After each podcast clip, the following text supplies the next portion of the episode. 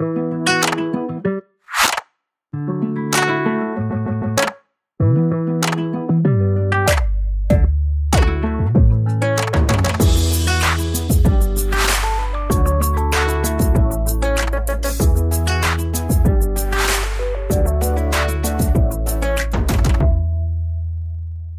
bei Lesezeichen, dem Standard Buchclub.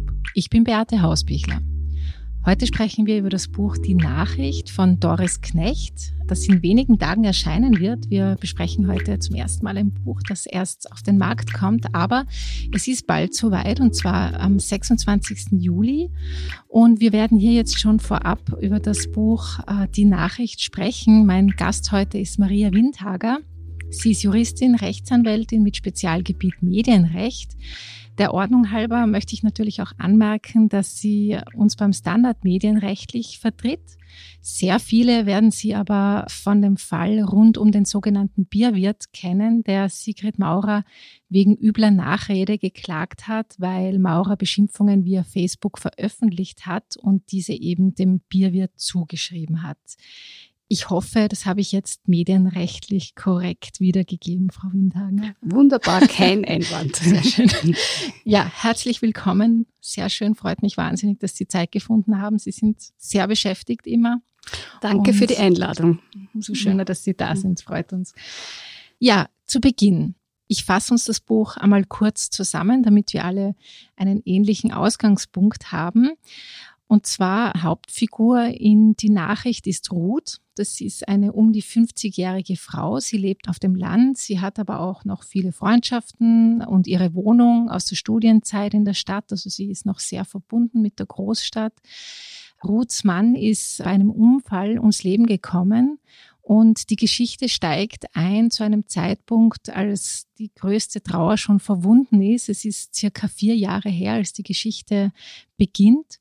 Und für Ruth ist der Verlust so quasi schon Alltag geworden. Man könnte auch sagen, die Ruth kommt nicht nur zurecht, es scheint ja sehr gut zu gehen.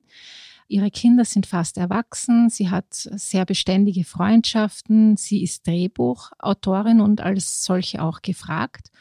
Und sie ist viel allein, aber genießt das auch sehr in ihrem kleinen, selbstgebauten, von ihrem Mann selbstgebauten Haus auf dem Land. Ruth ist durch ihren Job offenbar auch ein wenig bekannt. Sie hat früher mal eine Kultursendung moderiert und sie regt sich deshalb auch nicht wahnsinnig auf, als sie zum ersten Mal via Facebook von einem anonymen Account übergriffige Nachrichten erhält. Diese Nachrichten kommen dann immer öfter. Sie enthalten sehr persönliche Dinge. Die Nachrichten sind auch stark sexualisiert sehr oft. Und ja, sie wird sehr diffamiert in diesen Nachrichten und diese Nachrichten kommen auch nach und nach, also bekommen auch nach und nach Freundinnen von ihr, ArbeitgeberInnen, ihr persönliches Umfeld wird quasi auch beschickt mit diesen Hassbotschaften. Und ja, am Anfang nimmt Ruth das noch relativ locker, aber mit der Zeit befasst sie sich immer oder muss sie sich immer mehr damit befassen und fragt sich, wer könnte das sein, der mir diese Nachrichten verschickt? Warum weiß diese Person so wahnsinnig viel über mich? Was kann ich dagegen tun? Und wie geht mein Umfeld damit um? Also das sind so die Fragen, auf die sie sich dann im Laufe des Buches immer mehr einlassen muss. Frau Windhager, habe ich etwas ausgelassen? Ist etwas in meiner Zusammenfassung, was Ihnen jetzt fehlt? Gibt es für, für Sie vielleicht einen anderen zentralen Anker? Nein, ich finde das eine recht gute Zusammenfassung, aber ich habe mich sofort gefragt, ob die Trauer schon vorbei ist. Mhm. Also für so, mich ist die mhm. Trauer äh, ein sehr bestimmendes Thema nach wie vor in dem Buch mhm. und sehr stark spürbar und ich glaube, sie ist nicht darüber hinweg. Mhm. Es gibt ja auch immer wieder mhm. Rückblenden, wie genau. sie zum Beispiel sich vorstellt, wie der Mann das Haus ja. gebaut hat. Meinen Sie diese Szene? Oder? Ja, und vor allem auch diese ungeklärte Beziehung, die sie zu ihrem Mann eigentlich gehabt hat, weil ja nicht ganz klar ist, äh, wie war die Beziehung eigentlich und äh, wie, wie sehr hat sie die Beziehung auch noch zu seinen Lebzeiten schon in Frage gestellt? Wie brüchig war die damals schon? Mhm. Wie gut ist die Erinnerung daran? Also mit dieser Differenzierung oder mit dieser Unklarheit auch ein Stück weit arbeitet sie, also die Autorin Doris Knecht mhm. aus meiner Sicht auch sehr bewusst. Und das finde ich einen sehr spannenden Zugang. Mhm, stimmt, weil sie sagt zum Beispiel, sie machen jedes Jahr zum Geburtstag des Mannes, äh, Ludwig heißt er, hatte geheißen, machen Sie ein großes Fest und feiern mit Freunden und Freundinnen seinen Geburtstag, auch nach seinem Ableben. Und fragt sie dann immer wieder so, wie glücklich war das Leben, wie glücklich war das Familienleben. Aber insgesamt also die Kinder scheinen eine sehr gute Beziehung zur Mutter zu haben. Also zum Beispiel die Mutter-Kind-Beziehung die sind ja sehr gut in dem Buch, oder? Ja, ich glaube auch, dass sie ein gutes Paar waren. Also mhm. so vermittelt sie das, ja, mhm. und das auch recht gut gemeistert haben, was sie so bewältigen mussten in ihrem Leben. Mhm. Trotzdem bleibt immer so hängen, wären sie zusammengeblieben. Also es mhm. war einfach die Familie auch sehr stark oder dieses Funktionieren als Paar in der Familie, dass ich auch so wahrnehme, dass sie das sehr gut in Erinnerung hat und dass sie dem sehr nachtrauert. Aber die Beziehung selbst zu ihm ist für mich nicht geklärt. Also wie sie, ob sie nicht eigentlich zuletzt gehen wollte. Mhm. Oder er vielleicht auch. Mhm. Ich glaube, Sie fragen sich gerade, ob wir das schon verraten dürfen, aber ich denke schon, ich glaube, das kommt relativ oft auch im Vorfeld schon vor. Der Ludwig hatte eine Affäre und das ist natürlich gleich eine der ersten Verdächtigen, äh, was diese Hassnachrichten anbelangt. Darf ich fragen an Ihre Profession sozusagen oder an Ihre professionelle Einschätzung, äh, ist das naheliegend, dass da die Ex-Geliebte, also nicht die Ex-Geliebte, sondern die Geliebte des verstorbenen Mannes Hassnachrichten an die Ehefrau schickt? Ich würde sagen, äh, alles ist möglich. Äh, also es sind prinzipiell alle Konstellationen denkbar. Mhm. Das ist ja auch etwas, was das Buch so spannend macht. Ja. Es bleibt ja ein Stück weit fast ein Krimi auch. Also es hat für mich so Krimi-Anteile auch, weil es spielt sehr oft so mit so Bedrohungsszenarien und man denkt sich, wie kann sich das noch entwickeln und was passiert womöglich noch und passiert vielleicht noch einmal ein schlimmes Unglück. Also es ist immer alles so ein bisschen auch am Abgrund und ebenso am Abgrund der menschlichen Natur. Ja? Also mhm. es geht immer auch darum, die Brüchigkeit zu zeigen, also von anscheinend stabilen Personen und dann die jeweiligen Abgründe, die dann aber doch in irgendeiner Form zu Vorschein kommen, mhm. mal stärker, mal schwächer. Mhm. Genau, also diese Verdächtigung dieser Geliebten gegenüber ist wahrscheinlich so ein ganz deutlicher Hinweis, dass sie diese Frage oft gestellt hat, die Sie jetzt erwähnt haben, wie, wie stand es eigentlich um meine Ehe, wie stand es um meine Beziehung zu ihrem Lebenspartner, mit dem sie alles erlebt hat, mit dem hat sie Kinder bekommen, mit dem hat sie studiert, Haus gebaut und deshalb ist sofort irgendwie als mögliche Verursacherin dieser Hassnachrichten die, die Geliebte im, mhm. im, auf dem Radar und ja. Genau. Und mhm. auch, also die Frage, wie weit sie sich mit der jetzt konfrontieren soll oder kann, ist ja lang auch ein Thema, mhm. das sie beschäftigt. Wobei ich interessant gefunden habe, dass zwar diese Nachricht und diese Hassnachrichten der Rahmen sind des Buches, also es geht immer um diese Nachrichten und ich aber trotzdem immer wieder spannend finde, wie sie dann letztlich wieder vermeidet, sich damit zu konfrontieren. Also das war so ein ganz ambivalentes Gefühl, dass ich andauernd in diesem Buch hatte und ich mir so gedacht habe, gehst du jetzt bitte endlich einmal zu einer Rechtsanwältin und lässt dich beraten? Oder ja. also warum tust du nicht mehr oder wie viel tust du eigentlich? Also es ist ja. ganz interessant, wie sie damit umgeht und wie sie das jeweils für sich löst auch. Genau, das fand ich auch wahnsinnig interessant. Ich habe mich gefragt, wann geht sie zur Polizei? Also mhm. ich habe mich dann auch gefragt, würde das ausreichen, was sie da bekommt? Also dass sie zum Beispiel ihren Auftraggeber, dass der zu ihr sagt, ich kriege jetzt auch solche Nachrichten, das ist ja wirklich sehr bedrohlich schon, dass alle anderen dann auch sehr persönliche Dinge über sie erfahren, die teilweise gar nicht stimmen. Und genau, ich habe mich gefragt, wann macht sie irgendetwas, also juristisch dagegen oder eben man ruft sie bei der Polizei an. Ich habe das aber auch ein bisschen auf ihre Generation gemünzt. Sie ist jetzt keine Frau, die mit sozialen Medien und Facebook und Twitter und so aufgewachsen ist, aber es ist trotzdem sehr in ihrem Leben schon integriert. Und sie hat so eine gewisse lässige Distanz zu dem, was dort im Netz passiert.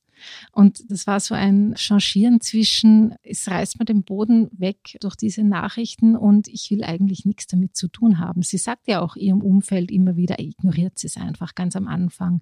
Ich bekomme das halt, ich habe das früher auch bekommen. Das ist eine große Ambivalenz, wie ernst sie das nehmen soll und wie sehr das ja an ihren Grundfesten auch rüttelt. Diese Frage hat sich durchgezogen. Genau. Und ich habe es für mich so gelöst, dass ich es so wahrgenommen habe, dass sie eigentlich nach wie vor unter einer Trauerglocke ist. Mhm. Und dieses Ausmaß der Bedrohung gar nicht so spürt, weil sie so beschäftigt ist noch mit ihrem eigenen sich kennenlernen, im mhm. Alleinsein, mit ihrem neuen Lebensabschnitt ohne ihren Mann, mit dem sie eben so lange Zeit verbracht hat.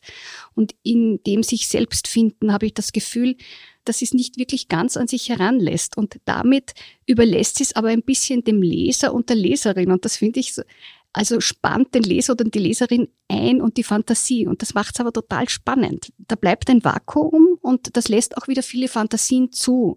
Also ich finde ich ein ganz äh, spannendes Element im Schreiben von der mhm. Doris Knecht, dass sie da so eine etwas offen lässt und es bleibt ja bis zum Schluss offen eigentlich. Ja? Genau. Also ein Stück weit. Es wird ja nicht ganz aufgelöst. Und auch diese Beziehungen und die Brüchigkeit der Beziehungen, das bleibt einfach ein durchgehendes Thema. Mhm. Wegen der Trauer noch einmal, wenn sie jetzt äh, zu einer Juristin gegangen wäre, dann hätte es das Problem isoliert und hätte sie nicht mehr in dem Ausmaß drüber nachdenken können, wie sie es im Buch getan hat, oder? Dann hätte sie so isoliert das Problem und ausgelagert, so, liebe Juristin oder liebe Anwältin, kümmere dich drum. Aber dann wäre dieses Reflektieren nicht mehr möglich gewesen, oder? Also ich denke, sie hat sich alleine ständig damit beschäftigt und es versucht auch bei sich zu belassen. Sie hat ja immer dann, wenn sie sich an jemanden anderen gewendet hat, diesbezüglich eigentlich keine guten Erfahrungen gemacht. Also ihre Freunde und Freundinnen reagieren nicht sehr gut darauf. Die glauben ihr das bis zu einem gewissen Grad nicht ganz oder sie hat ja so das Gefühl, dass sie das Problem gar nicht vermitteln kann. Das ist ja etwas, was auch was sehr typisches, glaube ich, ist auch mhm. für diese Fallkonstellationen, dass immer dann, wenn man sowas Grausliches bekommt, dann ist man ja ein Stück beschämt und man fühlt sich selber schuldig und man denkt sich, man ist selber in irgendeiner Form dafür verantwortlich und irgendwas so bleibt immer hängen. Und das ist, glaube ich, auch etwas, was sie auch sehr gut beschreibt, eben in der Konfrontation mit ihren Freundinnen zu diesem Thema, mhm. was wirklich ein Dilemma ist, wo man ein Stück weit alleine ist. Wenn man jetzt sozusagen auf der professionellen Ebene das angehen würde, dann sezieren wir das auf einer sehr sachlichen Ebene. Ja, wir schauen mhm. sozusagen, wer gegen wen und was kann man da machen, wie kann man da verfolgen, wie findet man es wirklich raus. Und manchmal habe ich eben so das Gefühl, so ganz genau will sie es gar nicht wissen. Sie mhm. will eigentlich nichts damit zu tun haben. Genau.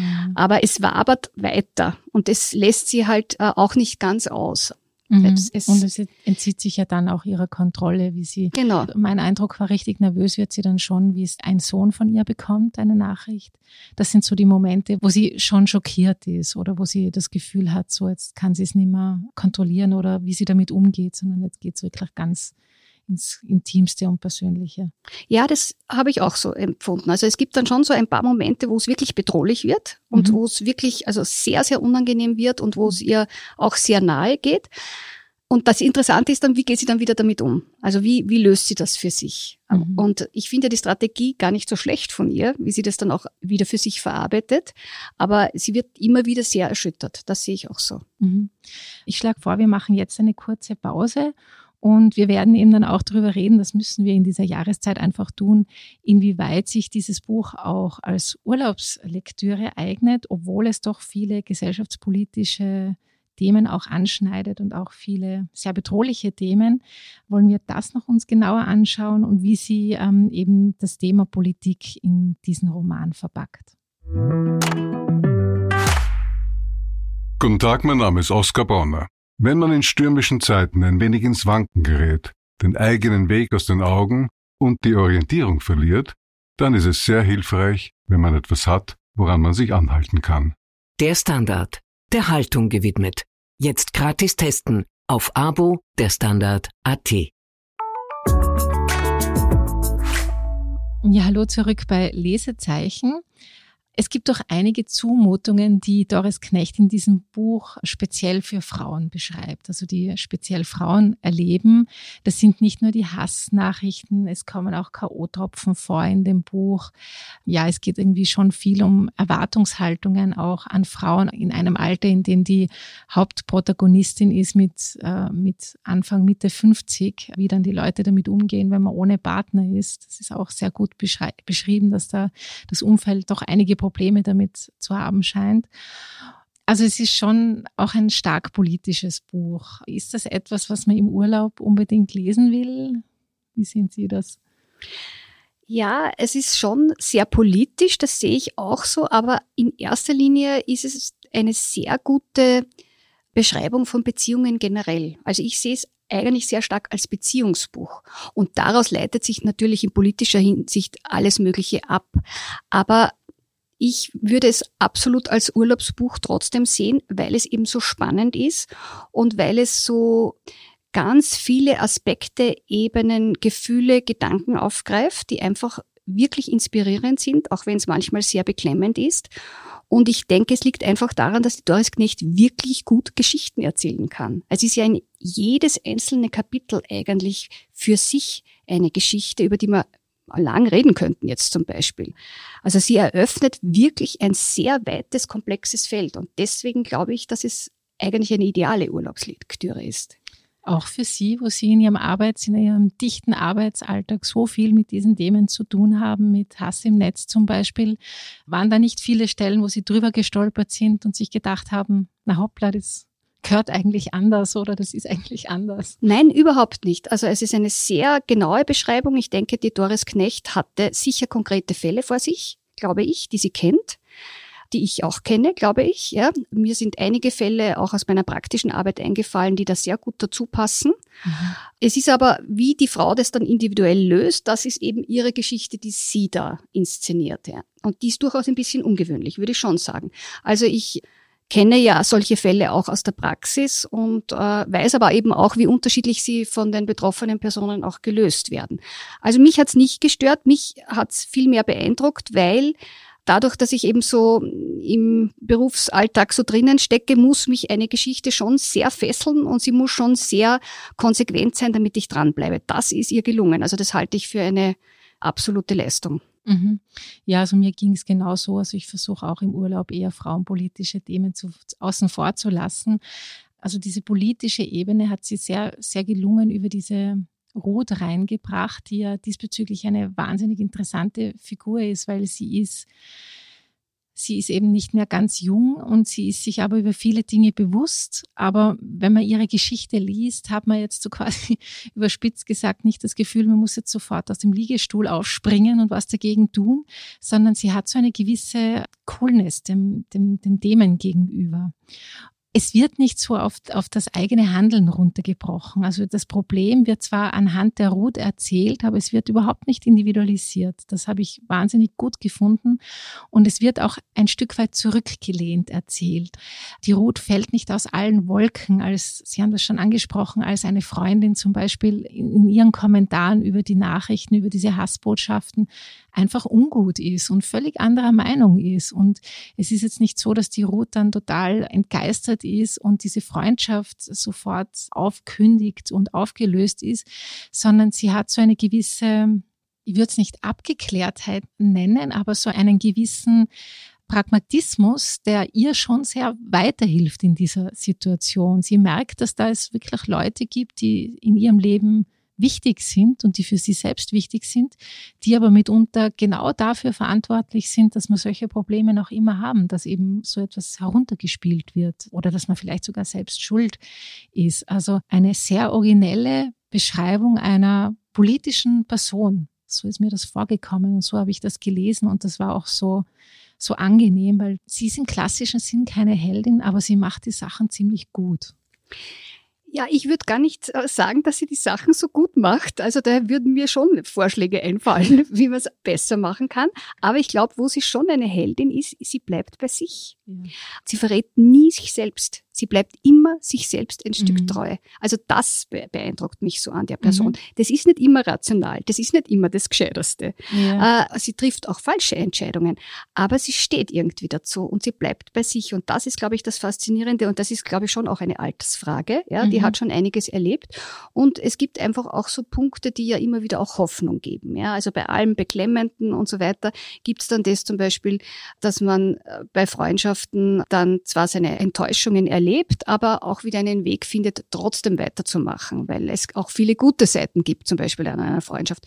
Oder zum Beispiel würde ich die Rolle nicht unterschätzen von diesem Baby, ja, das so viel Hoffnung auch wieder ins Leben bringt. Und wenn da so ein Baby da ist, für das man sich auch ein Stück weit zuständig fühlt, dann muss man sowieso weitermachen, dann muss man eh weiterleben. Also mhm. es ist auch ein Stück, ein Buch darüber, wie man auch sehr schwierige Herausforderungen bewältigen kann. Trauer, Tod, Krankheit. Es kommen alle Themen vor. Also mhm. sie, sie ist wirklich breit aufgestellt mit diesem mhm. Buch. Mhm.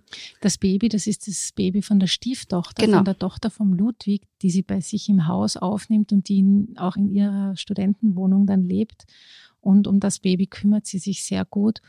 Doch, ich würde schon sagen, sie macht das gut. Ich habe das schon sehr bewundert, wie sie eben mit diesem Baby umgeht, wie sie mit ihren Kindern umgeht, wie sie ihre Freundschaften pflegt. Also das war schon sehr beeindruckend. Also ich finde schon, zum Beispiel einige Reaktionen von diesen Freunden oder so, denen hätte ich schon klarer meine Meinung gesagt. Das hat sie halt dann für sich verarbeitet oder halt den Kontakt dann abgebrochen oder so, aber ohne da jetzt in große Konfrontationen zum Beispiel auch zu gehen. Also auch ein Stück weit auf sich selbst zu schauen und sich zu schützen auch. Ja, ist vielleicht eh die bessere Entscheidung. Kann man lang darüber diskutieren, ja. ja. ja. Mhm. Frau Windhager, vielen Dank, dass Sie hier waren und wir über das Buch sprechen konnten. Es erscheint, wie gesagt, am 26. Juli, also schon sehr bald. Es ist eine große Empfehlung von uns beiden. Vielen Dank noch einmal für die Einladung und ja, von mir auch eine ganz klare Empfehlung. Das nächste Lesezeichen gibt es am 6. August, für das Mia Eidelhuber das Buch Always Happy Hour von Mary Miller ausgewählt hat. Ihr Gast ist die Lyrikerin, Theaterautorin und Komponistin Sophie Reier. Wenn ihr die nächsten Folgen nicht verpassen wollt, abonniert uns bei Apple Podcasts oder Spotify. Und wenn euch dieser Podcast gefällt, freuen wir uns über eine 5-Sterne-Bewertung. Vielen Dank fürs Zuhören. Bis bald.